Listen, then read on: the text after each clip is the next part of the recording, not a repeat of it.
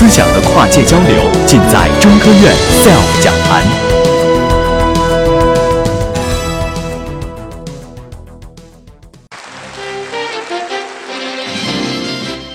大家好，我今天要讲的呢是病毒。病毒呢是最小的微生物，我们看不见，更不可能摸得到。那它到底有多小呢？我想请大家摸一摸自己的头发丝。人类头发丝的直径是一百个微米，也就是零点一个毫米，这是我们人类肉眼所能分别的极限。我们人体的细胞呢也很小，它的直径大概是十个微米。我们已经看不见细胞了，可是病毒呢？病毒要比细胞小得多得多。病毒的直径只有一百个纳米，也就是我们头发丝直径的千分之一这么小。我们是万万看不到它的。所以，如果说现在的纳米科技是高科技的话，病毒早于我们人类几百年甚至几千年前就进入了纳米时代。那这么小的一个东西，它如何感染我们人，而做到星星之火可以燎原的呢？我想请大家跟我一起回到十五年前，也就是在两零零二年到两零零三年期间，我们国家爆发的 SARS。我想问一问在座的各位，有没有那个时候在北京和广州生活的？朋友，有吗？我当时就在北京，我想大家一定还记得，在两零零二年到两零零三年 SARS 爆发的时候，街上没有人，万人空巷，所有的板蓝根、所有的白醋都被抢购一空。我说的不是刚才我们看到的《生化危机》里的那个大片儿啊，我说的就是两零零二年到两零零三年我们国家爆发 SARS 的情况。我们可以看到街上所有的人都戴着白色的口罩，可是刚才我说了，病毒只有一百个纳米，这种白色的口罩能挡得住这么小的病毒吗？当然不可能啊！这里展示的是我们在实验室研究病毒所需要的生物安全级别的实验室，这里有生物安全二级和三级，而最高的等级是四级。这张头像就是我本人，可以看到我为了研究病毒，不仅要戴上高防护级别的口罩。更是要戴上眼镜遮住我所有的皮肤，可见病毒学的研究是一项非常危险的研究工作。我还想给大家介绍一种病毒，叫做登革病毒。也许有些人听说过，这种病毒呢是由蚊子传播的。我们都知道，蚊子生活在热带地区，所以最初的时候，就是这张地图显示的1970年，登革病毒呢只流行在赤道一些很少数的国家，这些黄色标记的国家。可是我们看一看到两零一二年的时候，随着全球的变暖以及全球经济的一体化，我们发现登革病毒可以感染两种以上的蚊子，并且蔓延到热带和亚热带的很多国家。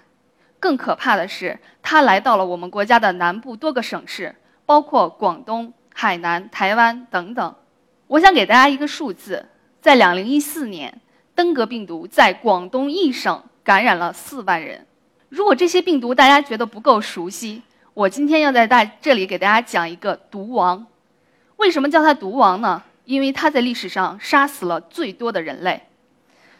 我讲流感病毒也是因为我自己是研究流感病毒的，它也是杀死最多人的病毒之一。我们可能觉得流感病毒司空见惯，我们每个人每年可能都会因为感染流感病毒而感冒，可是我们一两周就好了呀，并没有什么嘛。可是，也许大家并不知道，很多六十五岁以上的老人和小孩儿，由于免疫力很差，他们最初往往就是因为感染了一个小小的病毒而丧失掉了自己的生命。根据世界卫生组织的统计，每年死于流感病毒感染的人数是二十五万到五十万人。更可怕的是，在我们的人类历史上，流感病毒造成了很多大的流行，比如说一九一八年西班牙流感。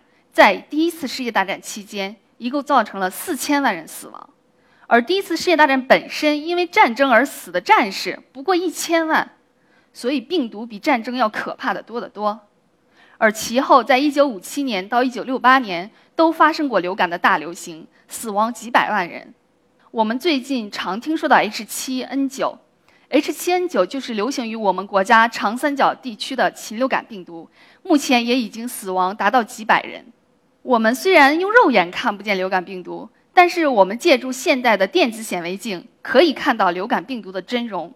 这张照片是我和我的学生在实验室里拍摄到了流感病毒感染细胞的真实图像。最左边这个黑色的圆圆圈呢，就是我们人的肺表皮细胞。很不幸，这个细胞被流感病毒感染了，而且它的很大一部分都充斥着病毒。我们将这些被感染的部位放大，可以看到一个个小黑球。每一个小黑球就是一个流感病毒。也许你觉得这张照片不够清楚，我就用一张卡通来给大家解释流感病毒长什么样。流感病毒其实就是这么简单，它就是一个小球，球里面是病毒基因，球外面是病毒的蛋白。在球外面的蛋白主要有两种，一种我们叫做 H 蛋白，一种我们叫做 N 蛋白。而流感病毒就是通过 H 跟 N 进行分型。我们所知道的 H7N9 就是指七型的 H 和九型九型的 N，可是这么小的病毒呢，它却可以千变万化，因为它的呃基因组可以带来很多突变，所以我们目前有发现，流感病毒的 H 一共有十八种，而 N 一共有十一种，它们之间又可以不同的组合，一共可以产生一百四十多种流感病毒亚型。更可怕的是。在自然界里，流感病毒感染的是鸟类。在鸟类里，流感病毒并不致病。鸟类看上去就是一只健之健康的鸟啊。我们如果走出这个房间，到户外看一看，我们遇到的最多的动物，数目最多的动物是什么？就是飞鸟。而这些飞鸟携带的流感病毒，可以传播给其他的很多动物，甚至包括了海洋里的鲸鱼。这张地图显示的是全世界范围内鸟类的迁徙路线。我们可以看到，有人的地方就有鸟，而流感病毒乘着鸟的翅膀，它不是从 A 地到 B 地，而是全球性的散播，所以没有人能逃过流感病毒的魔爪。流感病毒在人群中呢，是通过咳嗽或者打喷嚏来传播的。这些咳嗽和打喷嚏可以喷出很多的液滴。我们统计一下，每一个液滴可能大概含有一千个病毒。如果我打一个喷嚏，我可以喷出四千万个病毒。而这些液滴呢，可以超速的前进，以一百六十公里每小时的速度前进，可以前进四十米。这是一个什么概念？很不幸，如果我今天感冒了，我在这里打一个喷嚏，这个房间里所有的人都会被感染。我们通过一个影片可以看流感病毒感染人类的过程。通过第一个人打喷嚏，他喷出的液滴每一个里面含有一千个病毒。这些液滴在空气中漂浮，可以前进四十米，传播给第二个人，进入第二个人的呼吸道，来到第二个人的肺部，感染他的肺细胞。流感病毒表面的 H 蛋白就是一把钥匙，它可以打开我们细胞表面的锁，从而进入细胞的内部。在细胞里面，病毒脱掉它的蛋白外衣，露出自己的病毒基因。病毒基因被释放出来之后，在细胞里游走，并且进入细胞核，穿过细胞的核膜，进入了细胞核。在细胞核里，流感病毒利用细胞的所有的蛋白、酶和复制系统，将自己进行复制，可以在很短的时间内从一个基因组。扩增成层百上亿个基因组，而这些基因组被复制出来之后，又来到细胞质中，利用细胞的各种蛋白质系统合成新的病毒。而病毒合成的速度相当惊人，可以成百万倍的复制。我们可以看到，这个人可能最初只感染了一百个病毒，可是，在两到三天之内，这个数目可以达到。呃，十亿或者上百亿。那么，流感病毒这样如此速度快的复制，它是如何实现的呢？这也是我们科学家关心的一个问题。我可以打一个比方，因为流感病毒本身，任何病毒本身都是没有生命的，它们只是病毒基因和蛋白的组合，而且它携带的蛋白是非常非常少的。它就好像是一个间谍，它来到一个组织的时候，它不能带枪，不能带炮，对吧？不能被别人认出来啊。啊，他什么也不带，那枪炮从哪儿来呢？啊，细胞给我提供。所以他来到细胞里之后，就窃取细胞的所有的蛋白以及所有的酶系统，为自己的复制而服务。我们的科学家，包括我本人，就在实验室里致力于找到这些被病毒利用了的蛋白。我们通过一些实验手段可以实现这一目标。我们可以在小管子上将病毒固定，然后将细胞裂解，抽提出细胞所有的蛋白质，通过这个小管子，那么可以跟病毒结合的细胞蛋白就被留了下来。通过这些方法，我们可以找到跟病毒特异性结合的细胞蛋白。而这些细胞蛋白在病毒的复制中特别重要。我们的实验数据显示，这条红色的线就是可以偷取细胞蛋白的那些病毒，它们生长得很好；而这些黑色的线就是病毒不能够偷取细胞的蛋白，它们的生长就很差。通过找到这些蛋白，我们可以发现全新的抗病毒的靶点。那么问题就来了，我们应该如何对抗流感病毒呢？刚才我也讲到。通过对细胞和病毒相互作用的研究，我们可以找到一些新的药物的靶点。在这里呢，我就不得不提抗生素。抗生素我们每个人可能都吃过、都用过。那其中最著名的就是青霉素。刚才前面几位老师也给大家讲过。其实青霉素的发现也特别有趣，就像我们很多科学发现都源于对现实生活的细致观察。当时科学家们发现青霉素，就是因为在青霉的周围。细菌不能够生长，从而发现了青霉素。所以，像抗生素这类的药物是对抗细菌的，它们对病毒没有任何一点作用。如果你因为流感病毒感冒，而你使用了抗生素，那对你的疾病没有任何缓解。那么，我们对抗病毒应该用什么药呢？我们有没有一个像抗生素一样的东西可以杀灭所有的病毒呢？我们姑且叫它抗毒素，怎么样呢？但是很不幸的告诉大家。我们研究到目前为止，并没有找到一个很好的抗毒素。以前我们认为干扰素是很好的抗毒素，可是很多病毒都发挥出了自己的优势来抵抗干扰素的作用。因此，我们在实验室，这也是我的一个研究课题之一，就是寻找有没有一些通用的抗毒素。刚才我已经提到，病毒呢一定要通过细胞的蛋白才能进行复制。因此，我们按照这个思路呢，研发了一种抗毒素，我们叫它抗毒素零零七，是个特工啊，就是专门找那个间谍的。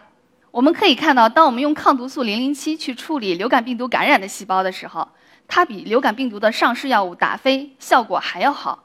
另外，我们用这种抗毒素零零七也处理了灾卡病毒感染的细胞。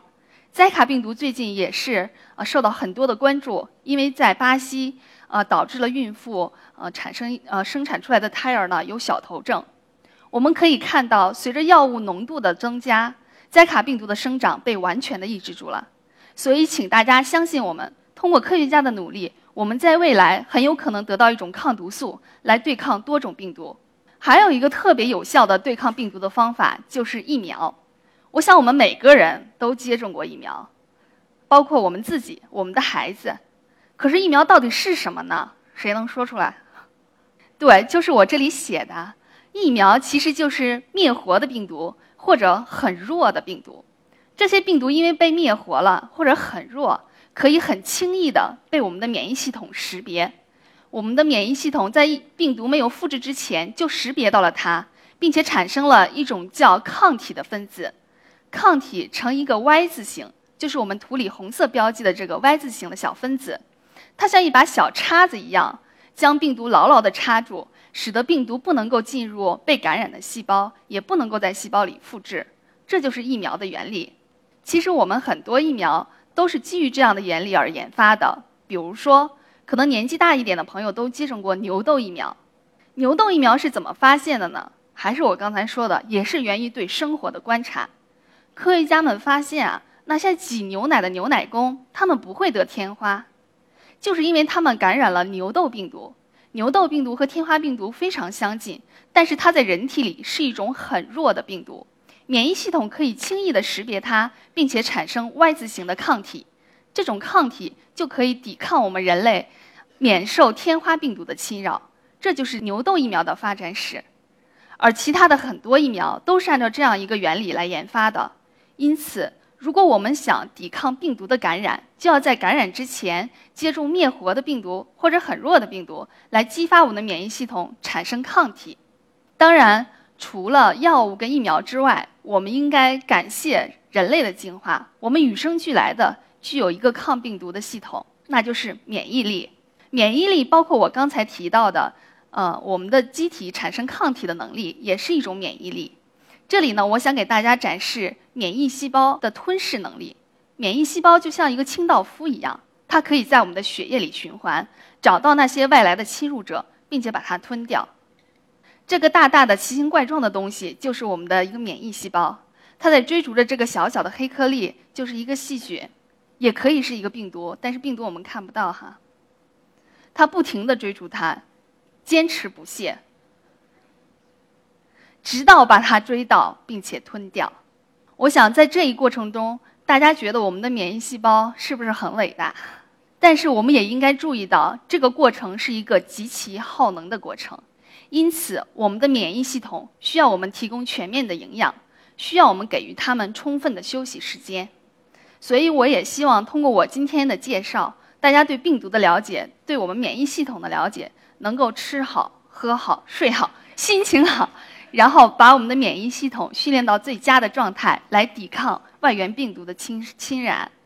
那么，最后，我也希望大家能够多多支持我们的科研工作。我想，我们的目的并不是消灭世界上所有的病毒，我们的目的是为了研发一些有效的药物和疫苗，拯救那些因为病毒感染而意外逝去的生命。